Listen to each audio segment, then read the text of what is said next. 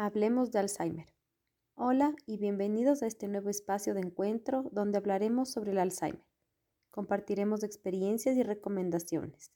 Cada mes contaremos con profesionales de la salud. El tema de hoy es el cuidador del paciente con enfermedad de Alzheimer. En esta ocasión nos acompaña el doctor José Cruz Dueñas, médico psiquiatra y psicogeriatra, especializado en la Universidad Central del Ecuador y en la Universidad de Limoges, Francia. Jefe del Departamento de Psiquiatría del Hospital Metropolitano de Quito y expresidente de la Asociación Ecuatoriana de Psiquiatría. Bienvenido, doctor. Damos inicio a esta charla. Eh, muchas gracias por la presentación. Eh, me satisface estar con ustedes. Me gusta mucho la presentación que han hecho y eh, también estoy muy contento de colaborar. Ojalá lo que vayamos conversando en esta noche sea de mucho interés y sobre todo de lo que se había dicho antes, que sea aprendizaje y que sea reflexión. Pues cuando hablamos del cuidador del paciente con Alzheimer, eh, se nos viene a la mente una gran cantidad de ideas pero esto es lo que yo puse primero que nos hace eh, pensar no solo en el cuidador, sino en, un panorama eh, general. Eso es más o menos este tipo de enfermedad, el Alzheimer, la demencia de tipo Alzheimer. El olvido, el recuerdo, la nostalgia, la tristeza, todo está ahí la casa, la sala, el comedor, el dormitorio, las fotografías, la música, la familia, los amigos, todos están ahí.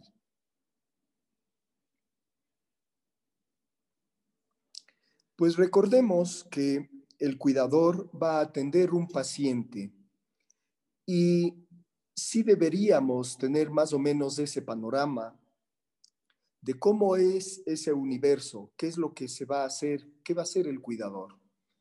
Pues va a atender a un paciente que en realidad puede ser hombre o puede ser mujer.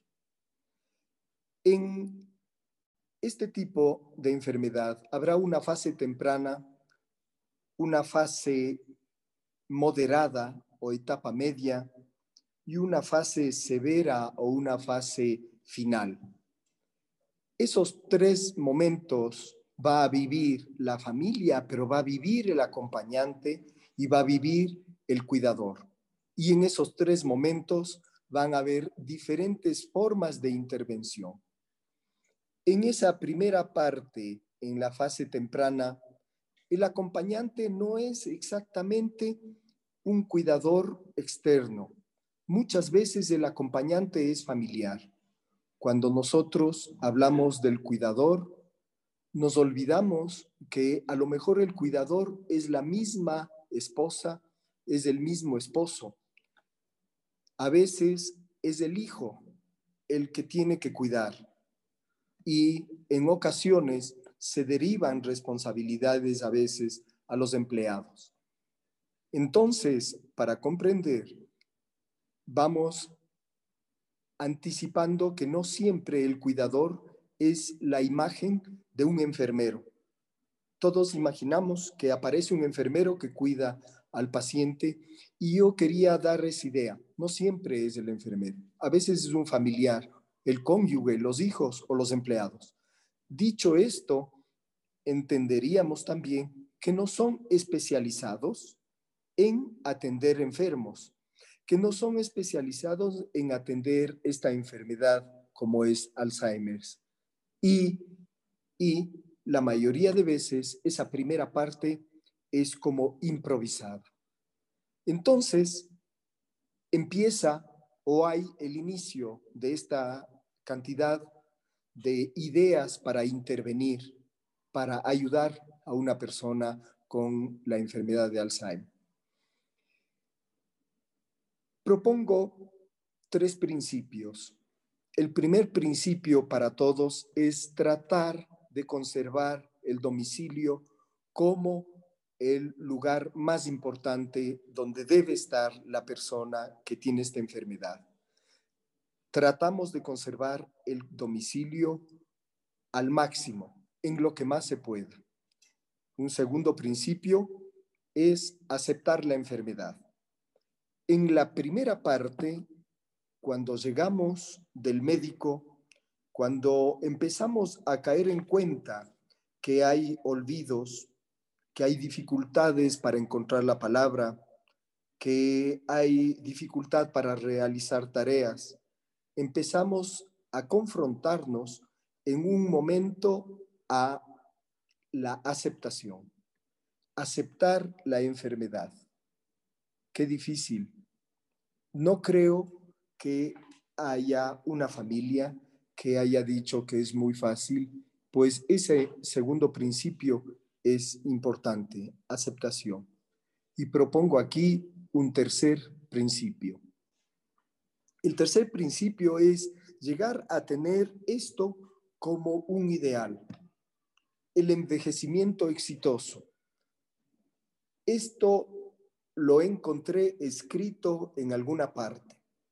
Cuando abro mis libros de medicina, hablamos casi siempre de enfermedades, los médicos atendemos enfermedades y no llegamos a tener un espacio en donde no leamos enfermedades, sino que leamos procesos de la vida, procesos de la vida que nos obliguen a adaptarnos continuamente. Eso es lo que escribo yo aquí. Entonces, el tercer principio es conservar la idea de que se puede tener envejecimiento exitoso. Desde luego, habrán muchas condiciones para llegar a tener el envejecimiento exitoso. Sobre todo está en esto, comprender el proceso de la vida como una adaptación continua. Está escrito que no envejecemos cuando tenemos 60 años empezamos a envejecer desde que nacemos. Nuestras células van cambiando y nuestras células van mutando porque las primeras células envejecen y son reemplazadas por nuevas. Entonces, tres principios aquí dichos con el objeto de que eso sea parte de la reflexión. Ojalá el paciente con Alzheimer pueda ser atendido en su domicilio, que podamos aceptar que hay una enfermedad y tercero, que procuremos un envejecimiento exitoso. En la primera fase nos enfrentamos a decisiones porque nos enfrentamos a un diagnóstico en la primera etapa. Todavía en esa etapa temprana, el paciente es eh, es independiente. Todavía se conservan una gran cantidad de detalles que marcan autonomía. El paciente puede desenvolverse todavía. Todavía no caemos en cuenta en qué momento ya debe haber el cuidador. Sin embargo, en esta fase y en esta primera parte, yo lo llamo el acompañante. Ya tiene que haber un acompañante. En esta primera etapa tenemos en muchas ocasiones un buen grupo de accidentes porque no estamos tan listos a que haya un cambio en el comportamiento, pues todavía la persona que empieza en este proceso a veces conduce su vehículo, a veces todavía hace cosas en forma individual y está ya frente al riesgo. Ya es difícil identificar si ya estamos entrando, entrando en la fase de aceptar la enfermedad como tal.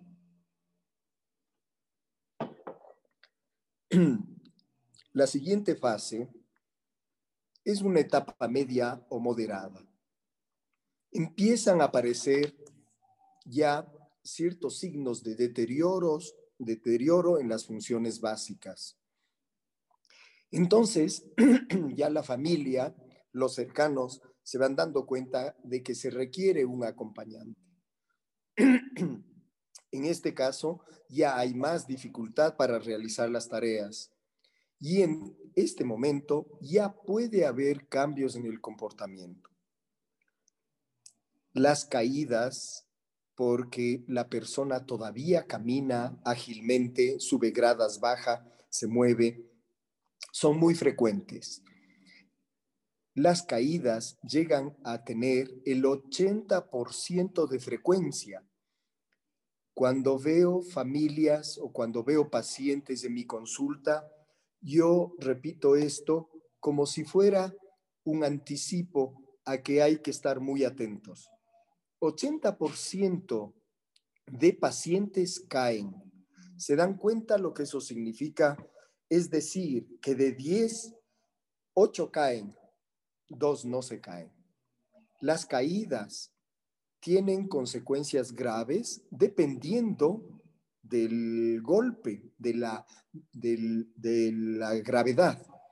Una caída con golpe en la cabeza puede producir una evolución de la enfermedad muy grave.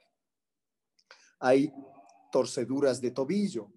El paciente entonces queda ya inhabilitado para una serie de funciones, como por ejemplo levantarse de la cama o ir al baño. Ya las caídas pueden dar fracturas en cadera. Las frecuencia, la frecuencia de estas es muy alta.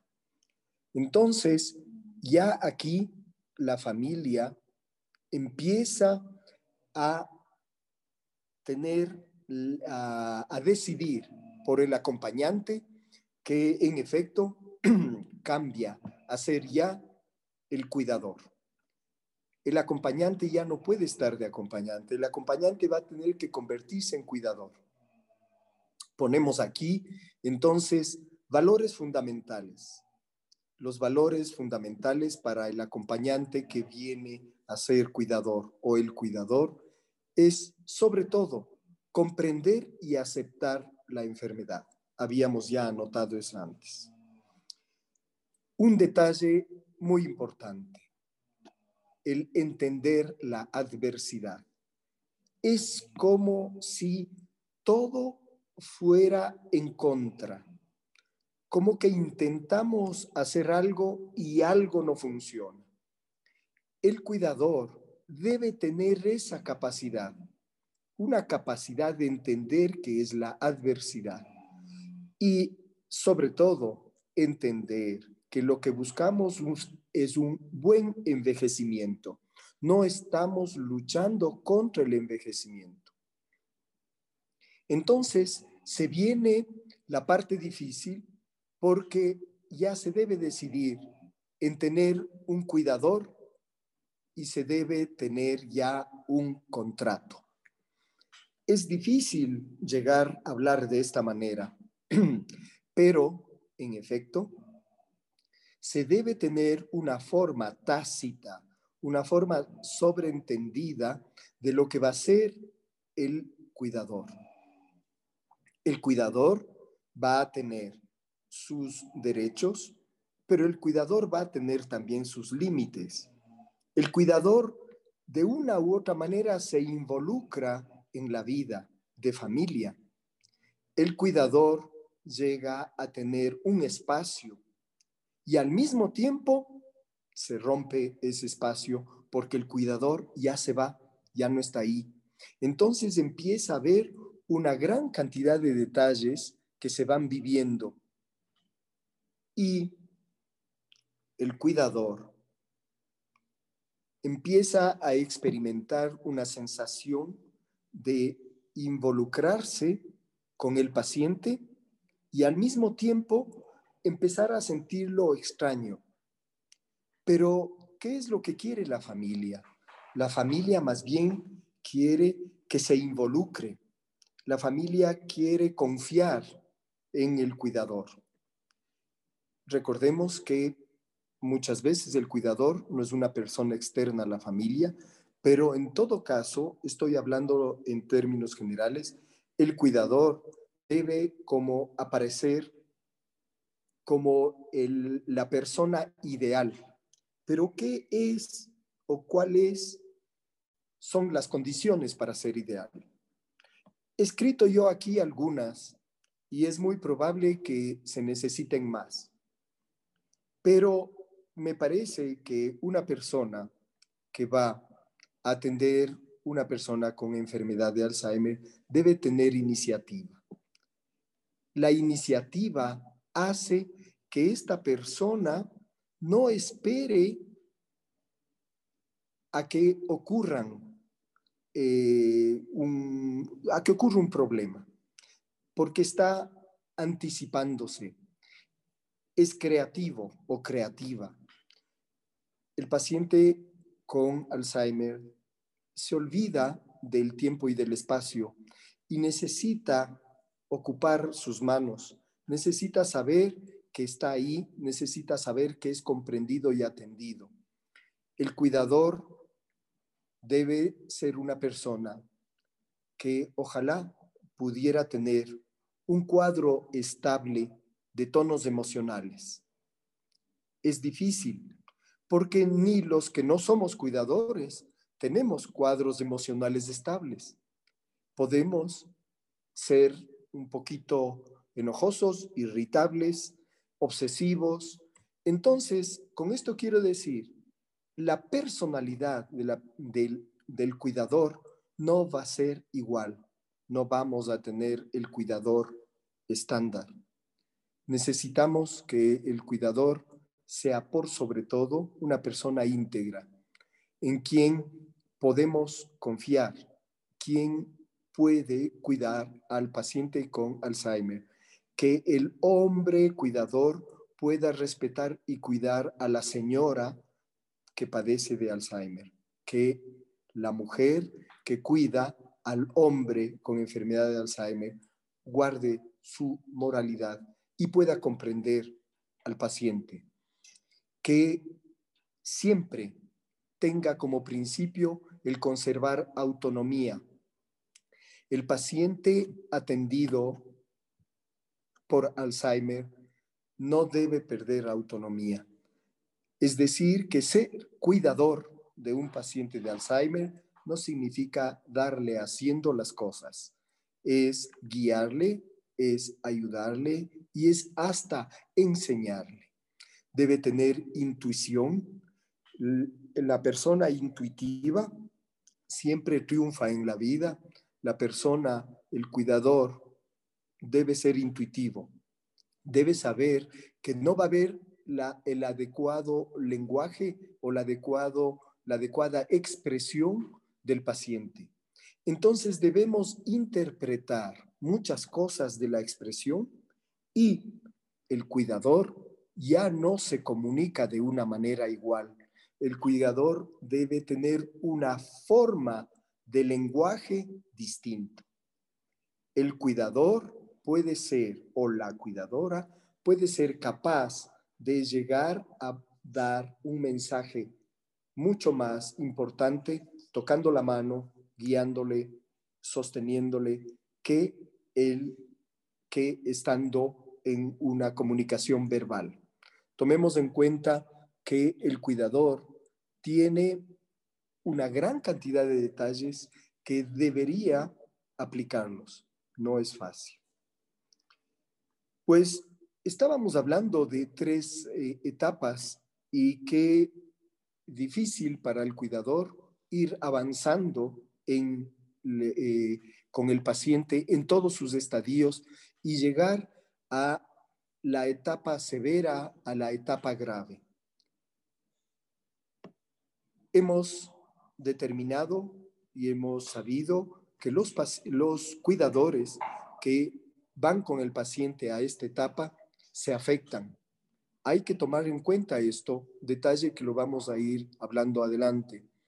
Pero a entender que en esta e-, etapa severa grave ya hay mucho más pérdida de las capacidades físicas y el paciente es más vulnerable a las infecciones. o a otras enfermedades. Quería yo decir, el paciente con Alzheimer no es un paciente que solo tiene la enfermedad de Alzheimer. Pues existe, no es el tema del día de hoy, pero existen comorbilidades, así les llamamos, pues puede tener diabetes, puede tener hipertensión arterial o ya llegar al envejecimiento con un problema físico, no necesariamente por la enfermedad, sino que ya tiene o ya tuvo durante su vida un problema de cadera y por eso dificultades en la movilización. No es tampoco el tema del día de hoy para hablar solo sobre el paciente con enfermedad de Alzheimer, pero esto se debe tomar en cuenta porque el nivel de intervención del cuidador tiene que ver con la vulnerabilidad que tiene el paciente a enfermedades o a condiciones físicas preestablecidas. ¿Cómo es entonces la etapa final? En la etapa final, el paciente se agrava, requiere más atención, la disminución física es mucho más grave y el paciente se complica con más enfermedades. Si esto sucede con el paciente, con cómo sucede y cómo va a ser para el cuidador. El cuidador está involucrado ahí porque tiene que estar mucho más atento, mucho más en el tiempo y mucho más anticipado a todo. El cuidador en la etapa final ya puede llegar tanto como el, su paciente llega en la demencia a etapas finales, el cuidador también puede llegar a, al agotamiento. Entonces, a tomar en cuenta que en efecto es muy importante la salud del cuidador.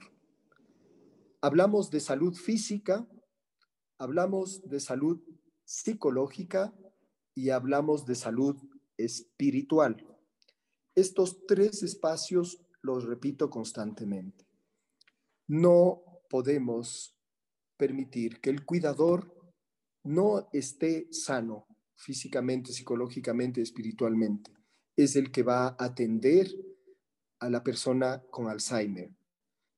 Necesitamos un cuidador que esté en paz. Necesitamos un cuidador que psicológicamente llegue a ser resiliente de lo que vamos a hablar y tenemos necesitamos un cuidador que esté sano. El cuidador tiene diferentes tiempos y diferentes espacios. Esto es un asunto muy importante. Mientras todos nosotros dormimos, el cuidador no duerme. Mientras nosotros estamos en la cama, el cuidador tiene una cama chiquita con un espacio reducido para cuidar al paciente.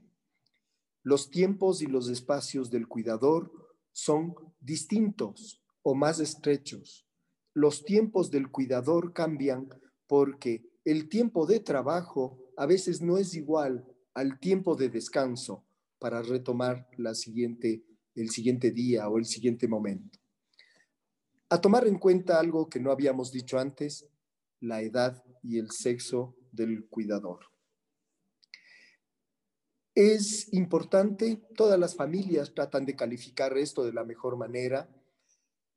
¿Qué es mejor tener un joven que atiende con fuerza, con vitalidad a un paciente hombre o queremos una persona de experiencia, de más edad, pero con riesgo de eh, actividad física, de tener la fortaleza suficiente. Pues sí es importante. Me estoy acordando de un paciente que tengo, él es, siempre fue un hombre alto, fuerte y envejece y es alto y es fuerte. Pues ya va más o menos usted a pensar qué tipo de cuidador es el que le conviene.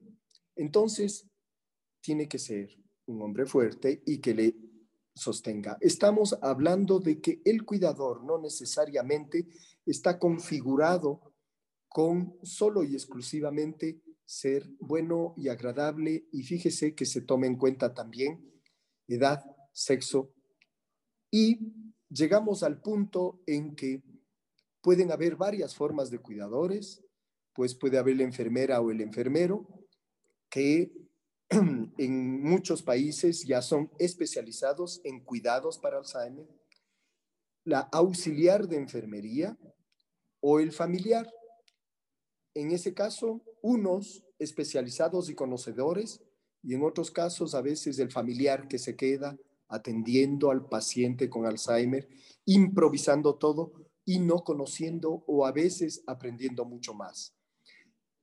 Es distinto tenemos una gran cantidad de esquemas y a tomar en cuenta, ¿qué escogemos si el paciente con Alzheimer es hombre?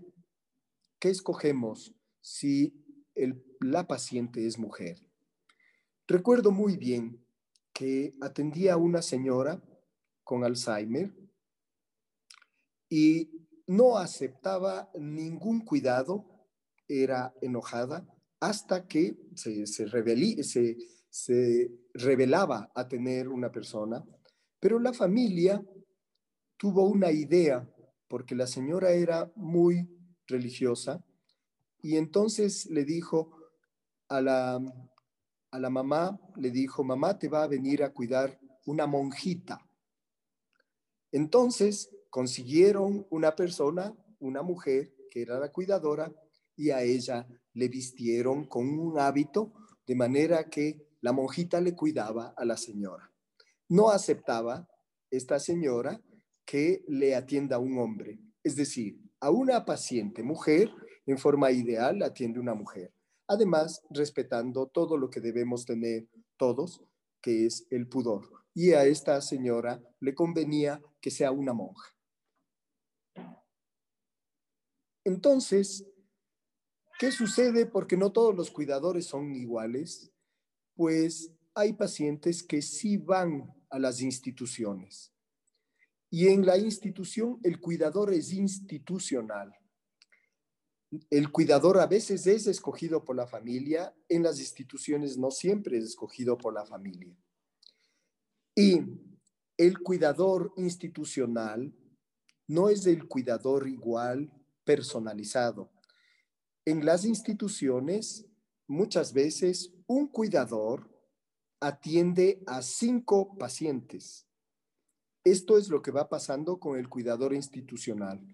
Y no podemos pedir a las instituciones que pongan cinco, pero a tomar en cuenta que la labor del cuidador institucional es como un poquito distinta y puede llegar a ser mucho más fuerte.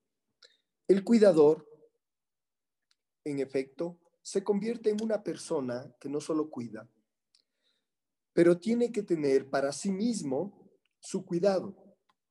El cuidador tiene que ser cuidado. ¿Quién cuida al cuidador?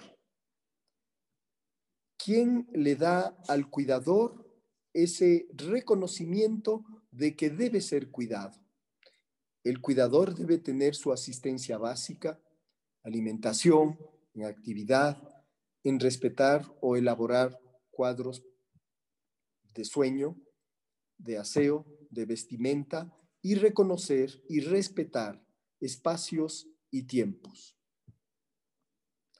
Dije antes ya, el cuidador tiene una configuración totalmente distinta en los espacios y en los tiempos. Ya expliqué eso. Entonces, hablamos ahora de un detalle que tiene que ver con la parte psicológica y este se llama el vínculo. Ustedes sí pueden haber visto cómo es un cuidador atendiendo a su paciente varón. En algún momento le dice, venga papá, venga por aquí, yo a usted le llevo, le quiero mucho. ¿Cómo atiende la, la cuidadora mujer al paciente hombre? Le dice, venga, mi papá, le trata, le abraza y empieza a establecerse un vínculo. ¿Cómo le trata la cuidadora a la paciente mujer? Le dice mamá, le dice, venga mamá, vamos a hacer esto. Y lógicamente, todos estamos aceptando que haya ese vínculo de mucho cariño. El cuidador empieza a tener una relación de maternizaje y de paternizaje, que está muy bien. Maternizar y paternizar en los términos de psicología profunda es reemplazar la madre por reemplazar otra madre. Entonces, ¿qué va a pasar el momento en que avance la enfermedad y que tengamos maternizaje y paternizaje? Ese cuidador puede quedar huérfano. La orfandad no necesariamente se vive por la muerte de la propia madre, se puede vivir por la muerte de varias madres que podemos tener en la vida. Una de estas puede ser la muerte de la paciente con enfermedad de Alzheimer, a quien se le maternizó. Entonces, ¿qué sucede en el momento de entrega de responsabilidades? Esto es lo que pasa con la familia.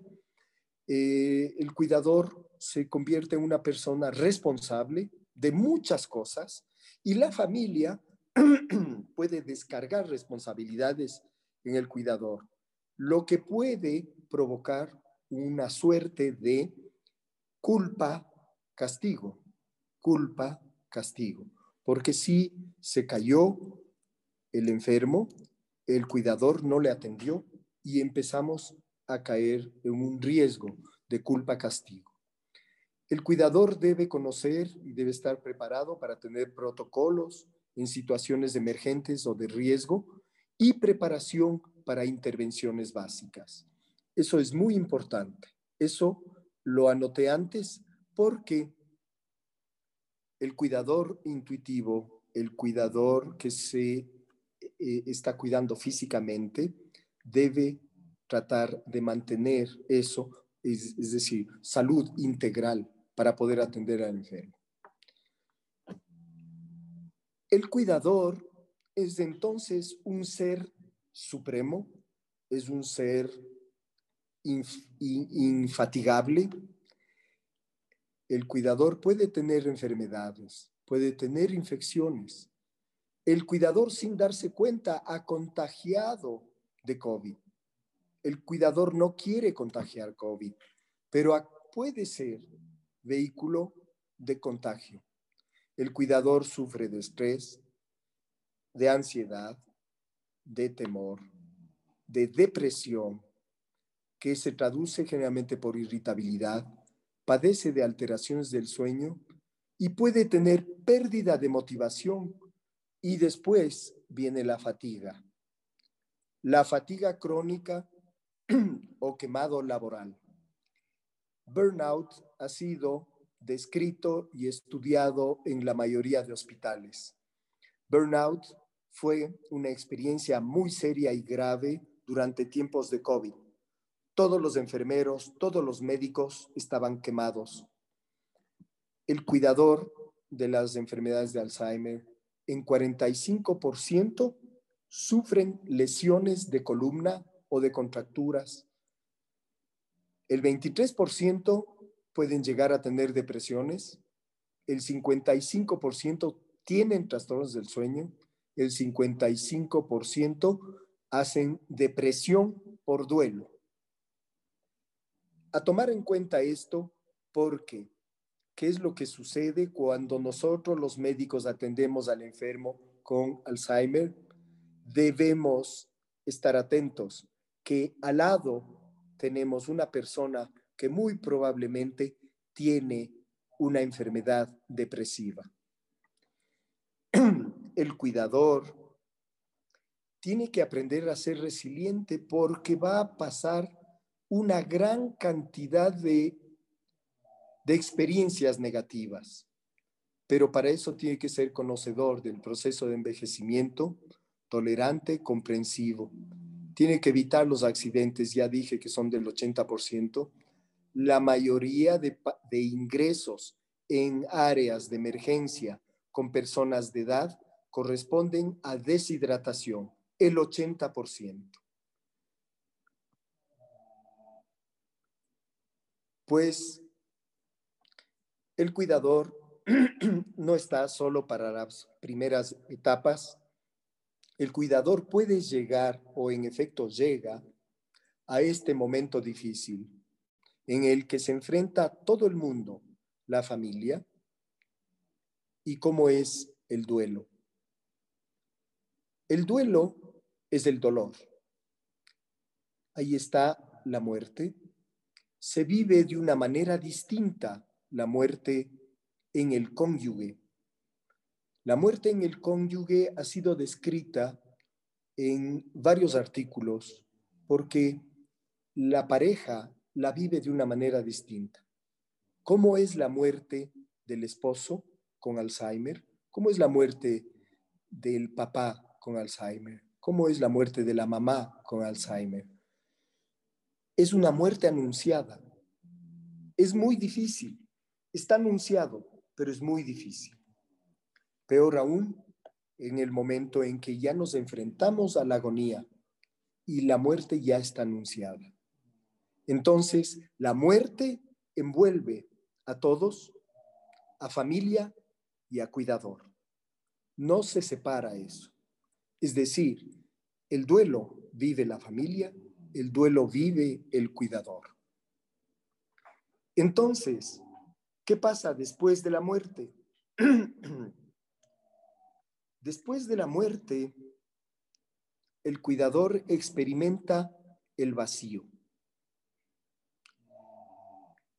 El vacío afectivo es el problema más grave en las depresiones la separación, el fin.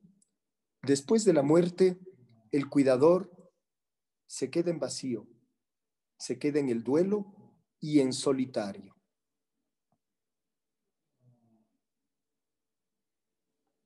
El olvido, el recuerdo, la nostalgia, la tristeza, todo está ahí. La casa, la sala, el comedor, el dormitorio, las fotografías, la música, la familia, los amigos, todos están ahí. Muchas gracias. Estoy atento. Doctor, muchas gracias, doctor, por tan valiosa información. ¿Se me escucha, eh, José? Sí, le escucho. Sí, pero perfecto. Muchas gracias. Qué importante los cuidadores sean familiares, sean profesionales de, la salud. Eh, definitivamente eh, no solo hacen una labor maravillosa, sino que tienen que cuidarse. El desgaste emocional, el desgaste físico, como hemos visto a lo largo de, su intervención, es algo que debemos mirar y cuidar con mucho respeto y con mucha sabiduría. A veces eh, es, es, algo que ponemos nosotros en segundo plano, pero es de las cosas más importantes, porque si nosotros no, no estamos cuidados, es difícil que podamos eh, entregar tiempo, entregar paciencia, cuidar. El estar saludable nosotros mismos se vuelve eh, súper importante. Tenemos un montón de preguntas. Eh, yo quisiera rescatar algo que hablábamos al inicio de, como a la mitad de la intervención, doctor, eh, qué importante, ¿no? Decía la independencia y motivar a la autonomía de la persona que tiene Alzheimer. Em, a veces eh, es más difícil para el cuidador que simplemente decir, bueno, le voy a dar haciendo las cosas, pero es una de las cosas que ayudan a frenar el, el deterioro. Nosotros siempre decimos eso porque porque no solamente es cuidar que, por ejemplo, no se pierda si es que es una persona que todavía, que está empezando eh, eh, con Alzheimer, eh, sino también se trata de que, de que podamos cuidar que, que se frene este deterioro, ¿no? Que, que de alguna manera vaya un poco más lento ese deterioro y la forma de cuidar es entregando la autonomía con cuidado, ¿no es cierto? teniendo brindándole todos los cuidados y todas las precauciones, pero al mismo tiempo ayudarle a que se, sean autosuficientes en la medida de, lo posible y por el mayor tiempo que podamos. Tenemos un montón de preguntas y voy a empezar en honor al tiempo eh, con una que fue de las primeras que estuvieron en el chat y es... Eh, una persona pregunta en qué momento el cuidador familiar debe buscar un cuidador externo y cuándo se debe considerar el llevar al familiar a un centro de cuidado especializado, doctor. Bien, eh, contesto la parte final primero. Tratamos en lo posible de que el paciente se quede en su domicilio. Como dije al principio, ese es el primero de todos los principios. Entonces consideramos que ir a un centro especializado es ya el caso extremo. Quiere decir que la familia no ha podido tenerlo en casa, que hay una serie de, de infraestructuras que no corresponden. Entonces es la primera respuesta. Eh, ¿Cuándo en realidad eh, se puede decidir que el cuidador ya no puede ser familiar, sino alguien que ya esté? Estamos, eh, yo determiné ahí tres etapas. La primera etapa es esta etapa temprana, en donde todavía el paciente se vale por sí mismo, donde ahí puede haber el acompañante. Y una segunda etapa, en donde ya los síntomas son moderados, aquí hay un riesgo muy grande. Yo creo que ese es el momento en que se debe conseguir ya un cuidador externo. ¿Sí? Clarísimo, doctor. Cris, tú tenías otra pregunta, ¿no? Así es, doctor. Bueno, muchísimas gracias. Gracias por eh, la brillante charla. Creo que nos dejó muy claro el tema de las etapas, cómo el cuidador pasa a ser acompañante, luego cuidador y luego ya se busca un cuidador profesional de acuerdo a las etapas que va pasando eh, la persona que sufre enfermedad de Alzheimer. Eh, obviamente, eh, también el cuidador ¿no? y tiene que adaptarse a todos estos cambios y a estos síntomas que se van a ir presentando a medida que avanza la enfermedad. Aquí hay pregunta que es muy interesante y que puede ser que le pase a muchas personas, ¿no? A muchas personas y es cuando tu pareja tiene la enfermedad de Alzheimer, tú te conviertes automáticamente en cuidador, ¿no es cierto? Y nosotros sí hemos visto varios casos en que llega un punto en que ya la pareja ya no puede, ya no avanza el cuidado. Entonces, ¿qué recomendaciones básicas se podrían dar si es que tu pareja tiene Alzheimer y tú tienes que cuidarles? Bien, em, es muy importante entender que eh, casi siempre la pareja del enfermo de Alzheimer quiere cuidar a su pareja, pero nosotros ahí valoramos un riesgo más. Si es que el enfermo con Alzheimer tiene un problema físico, por ejemplo, al caminar, es muy probable que su pareja pueda caerse con él y tengamos dos accidentes. Entonces, nosotros estamos aconsejando mucho que la pareja sí le puede cuidar, pero sí se debe nombrar tempranamente el acompañante. En este caso no es el cuidador, sino el acompañante. Sí hemos tenido casos, he tenido casos en que la esposa cuida a su esposo con Alzheimer. Él se ha caído en la noche y han terminado los dos durmiendo en el piso porque ella no logra levantarlo entonces, eh, yo creo que hay que medir mucho eso. Es decir, el momento en que ya se empieza a determinar que hay un deterioro en la autonomía física particularmente, recomendamos tempranamente tener el acompañante. Así es. Gracias, doctor. Tenemos otra pregunta eh, y esta pregunta nos hacen con mucha frecuencia a nosotros cuando nos contactan personas que tienen inicialmente un, diagnóstico de Alzheimer de algún familiar y siempre nos preguntan, ¿debe saber la persona que tiene la enfermedad que tiene, eh, que, tiene la enfermedad que tiene Alzheimer? Es decir, el, el familiar debería contarle. En este caso, Em, nos ha pasado justo relacionando con la pregunta que decía Cristina también en cuanto a que son pareja, eh, ha venido mucho de, parejas, ¿no? Como em, si es una persona que apenas está empezando, que está en una fase inicial, pero ya tiene un diagnóstico, le debo decir, esto le genera un estrés adicional, eh, ¿cómo, ¿cómo manejar esa parte, ¿no? Es muy buena pregunta y la respuesta no está en el libro. La respuesta la tengo yo y es una respuesta mía propia. Por tanto, si es que alguien quiere eh, quejarse de que yo hable de esta manera, lo puede hacer, pero yo no doy a mis pacientes que están en la etapa temprana el diagnóstico de Alzheimer. No les digo a ellos mismos, señor, usted tiene Alzheimer. En esa primera etapa, yo digo que estoy atendiendo porque estoy notando que tiene grandes dificultades de memoria.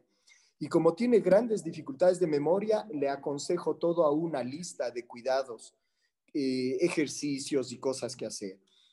En forma aislada, trato de explicar a la pareja, digamos que fuera el paciente con Alzheimer, le explico a la señora que en la etapa temprana hay una gran probabilidad de que se trate de Alzheimer. Les contaré que es muy difícil llegar a diagnosticar la etapa temprana, diagnosticar tempranamente Alzheimer. Cuando nosotros diagnosticamos tempranamente Alzheimer, lo que estamos haciendo es calificando la cantidad de olvidos que ha tenido el paciente. Y en esa ocasión el paciente viene él preocupado por él mismo y dice, doctor, me olvido, me confundo, eh, me reclaman, eh, ya no puedo firmar bien. El mismo paciente se queja y dice, doctor, tiene que ayudarme porque tengo algo en la memoria. ¿Qué es lo que sucede cuando yo no he estado ahí y ha habido otro profesional que sí le ha dicho, sabe que usted tiene Alzheimer? A la semana siguiente, el paciente abandona todo, hace un trastorno depresivo, verán que existe una enfermedad que se llama pseudodemencia, que es la depresión con demencia, y empiezan a dejar de alimentarse, a resistirse a todo y prácticamente abandonarse. Dice, el doctor me dijo que tengo Alzheimer, ya no voy a hacer nada. En realidad, mi respuesta es esa. No decimos al paciente que tiene Alzheimer en la etapa temprana, le tratamos por olvidos, por lo que a él le preocupa. Gracias, doctor. Claro, sí, como usted dice, doctor, claro, eso yo creo que también es una decisión que, que toma la familia, ¿no? Que si es que le dice o no después de la consulta eh, directamente, si es que tiene o no. Sí, es una pregunta que nos hacen bastante las familias. Tenemos otra pregunta. ¿Es aconsejable que se tenga dos cuidadores y se intercale el cuidado del paciente semana a semana? Esta pregunta me imagino que es porque muchas veces las personas con Alzheimer se acostumbran a un cuidador y es difícil cambiar de cuidador o muchas veces el mismo cuidador dice, no, no, yo, yo le cuido mejor que nadie. Yo, yo no, le, no le confío el cuidado de mi papá, de mi mamá, de mi esposa, de mi esposa a nadie más que a mí. Entonces, eh, ¿sí es recomendable que haya dos cuidadores? Eh, sí. Esa es la pregunta. la respuesta es sí y no. La primera parte, sí es recomendable por todo lo que dijimos. El cuidador se cansa, el cuidador no duerme, eh, tenemos un más de un 45% de, de síndromes depresivos, de trastornos de sueño. Entonces sí es aconsejable que haya un cambio.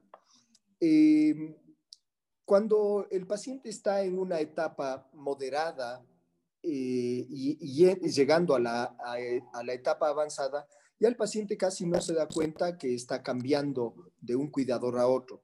Entonces sí vale la pena dar turnos alternos. Más bien en la primera parte, el paciente es muy exigente y no le gusta que le cambien, no le gusta a otra persona. Entonces, la primera parte yo creo que eh, se puede como consentir que el mismo cuidador se quede. Eh, creo que eh, lo más importante es tomar en cuenta, el cuidador sí se agota, sí hay síndrome de burnout, sí hay quemado laboral. Correcto. Doctora, hay una pregunta que hicieron por, por Facebook, que también lo están viendo simultáneamente, eh, y es bueno, es una pregunta combinada. ¿El Alzheimer es hereditario? ¿Qué tan hereditario? Y si cuido a una persona con Alzheimer y siento que me olvido las cosas, eh, ¿puede ser estrés? ¿Puede ser en parte depresión? Eh, ya, dos preguntas eh, parecen que aparecen ahí, ¿no? Primero, eh, actualmente la ciencia está estudiando mucho la herencia y a través de los estudios de herencia hemos llegado a conocer que absolutamente todo es hereditario. ¿Qué es lo que sucede con esos genes? ¿Qué es lo que, pasa, qué, es lo que va pasando en la eh, genética? ¿Qué se transmite y qué no?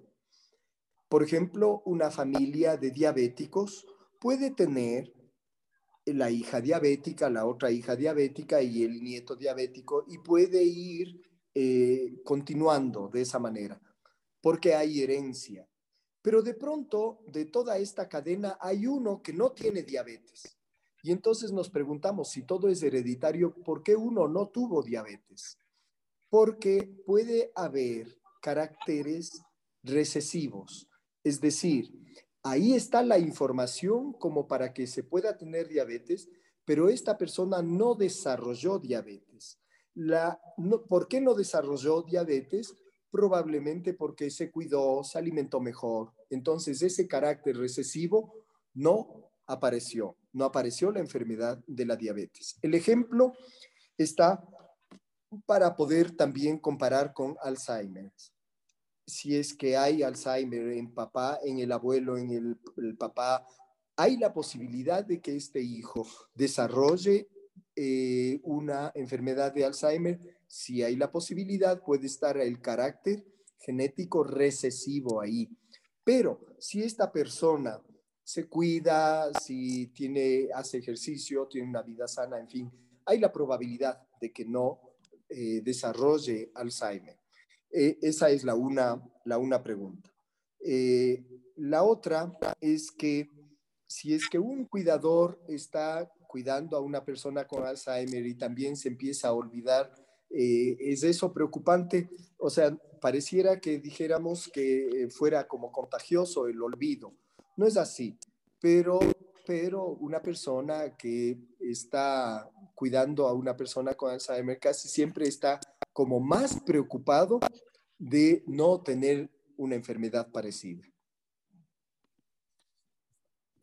Claro, así es, porque les da susto y muchas veces dicen, ojalá que yo no, yo no tenga esta enfermedad.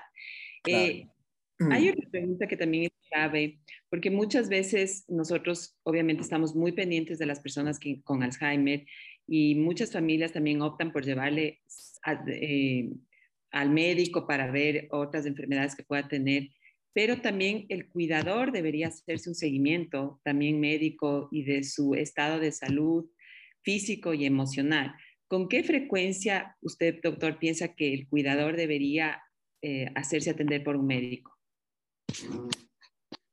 Bueno, eh, empezaría diciendo que no he atendido nunca a un cuidador que vaya por prevención. Y no sé si hay realmente personas que digan, eh, es el cuidador de mi papá que tiene Alzheimer y por prevención queremos que, que se le atienda y que se le cuide. Eh, si existe, habrán muy pocas personas que dedican, eh, digamos, este, este cuidado especial al, al cuidador de Alzheimer. Pero yo diría que debería hacerse un mínimo de dos veces por año, como a todas las personas. Eh, en, honor a tiempo voy a hacer una, una yo voy a hacer una pregunta más, eh, Cristina, para que nos ayudes con otra pregunta. Eh, yo tengo aquí anotada una pregunta que también viene de Facebook que dice, ¿es posible que una persona de 50 años tenga Alzheimer? ¿Cuál es el caso más, más joven? sí, es posible. De hecho, la enfermedad de Alzheimer es descrita como la, una demencia precoz. Así es como se describió al principio, ¿no? Es decir, es el envejecimiento precoz. Eh, sí ha habido casos descritos por la ciencia de personas de 50 años y sí pueden haber demencias eh, anteriores. Pero el caso que yo leí es el que corresponde a una persona de 50 años con eh, demencia precoz.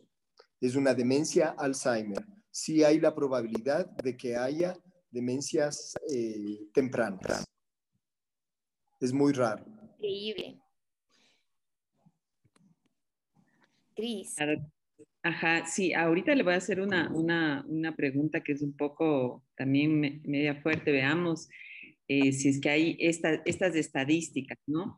¿Existe alguna estadística sobre el porcentaje de los cuidadores que terminan siendo pacientes de algún área psiquiátrica, ya sea por trastornos de ansiedad o por depresión o por este síndrome del burnout que hablábamos, ¿no es cierto?, que no se tratan a tiempo y terminan también eh, institucionalizados o, o totalmente desgastados. Hay una frase que nosotros hemos escuchado de muchos doctores y es que dicen que a veces el cuidador enfermo la persona con Alzheimer. Entonces, no, eh, a eso se debe esta pregunta.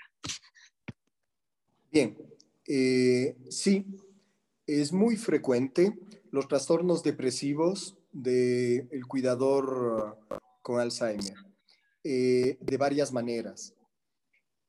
He atendido a cuidadores de pacientes con Alzheimer cuando el paciente ha estado en la etapa grave y estando en la etapa grave, la familia, porque hay una gran cantidad de, de, factores que intervienen. Pues entre otras cosas también está la economía. Y ahora que digo esto, me he olvidado de poner en esa parte del contrato, sí se tiene que tomar en cuenta los costos. No todas las familias, estamos hablando de que hay que tener cuidadores externos, eso cuesta dinero. Entonces, sí hay que tomar en cuenta eso también.